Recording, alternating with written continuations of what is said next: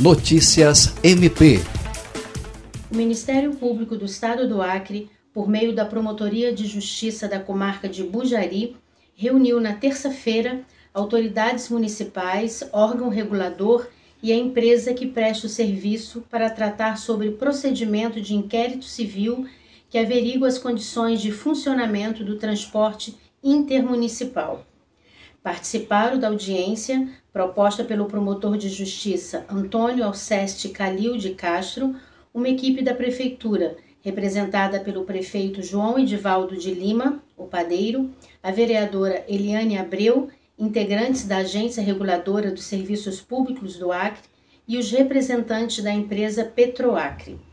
Segundo o promotor, o objetivo é chamar as partes envolvidas para selar compromissos na solução das reclamações que chegam ao MP quanto à segurança, demora, superlotação e alterações no itinerário da linha que leve trás da capital.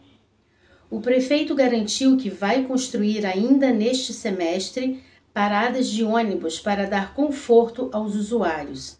Já a Petroacre se comprometeu a realizar estudo que abranja a economicidade e o impacto na alteração das rotas, que será apresentado no prazo de 30 dias.